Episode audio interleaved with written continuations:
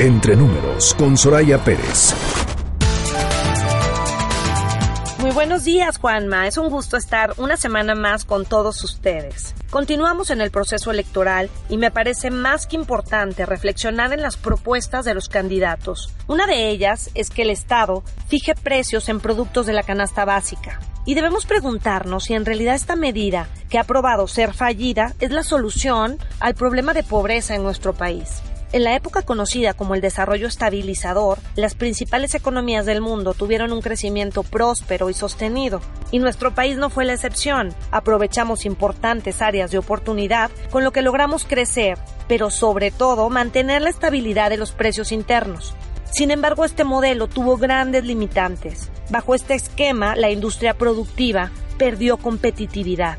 Un país que tiene productos subsidiados requiere aumentar los impuestos o endeudarse o imprimir más dinero. Pero en todos los escenarios la consecuencia inminente es un desequilibrio presupuestal y la inflación desbordada. Dos ejemplos recientes son Argentina y Venezuela. Controlar los precios de los bienes en estos países para ayudar a los más necesitados provocó un desincentivo a la inversión y por tanto una escasez. Esto a su vez generó una importante expansión del mercado negro.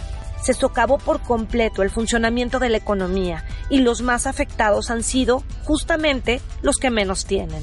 Los gobiernos de estos países entregaron buenas cuentas solo al principio de sus mandatos, con mayores ingresos y mejores condiciones de vida para sus habitantes. Sin embargo, los beneficios se volvieron insostenibles y hoy vemos terribles consecuencias para la población. México ha enfrentado retos importantes. Levantarse de los modelos restrictivos y extremadamente controlados nos costó duras lecciones. Pero después de muchos tropiezos, hoy formamos parte de una economía global, dinámica, vigorosa y con fuertes expectativas de crecimiento a partir de las reformas estructurales. Yo sé que el camino no es sencillo, pero debemos de analizar y tratar de buscar el beneficio no solo a corto plazo, sino también a largo plazo. Consolidar el México que sí es posible para nuestras futuras generaciones debe ser nuestra obligación y para ello debemos velar por un plan viable y no en ocurrencias del pasado. Hasta aquí mi comentario y los veo la próxima semana. Hasta pronto.